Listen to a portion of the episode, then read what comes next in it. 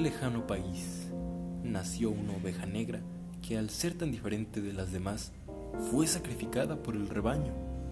Años después, las ovejas blancas se arrepintieron del acto y esculpieron una estatua en su honor. Y así continuaba siendo para cada oveja negra que nacía, de modo que las ovejas blancas y comunes perfeccionaban su arte con cada escultura que erigían. La moraleja es que en lugar de señalar y condenar la diferencia como algo malo, hay que aceptar para evitar el arrepentimiento que siempre genera la arrogancia y la indiferencia.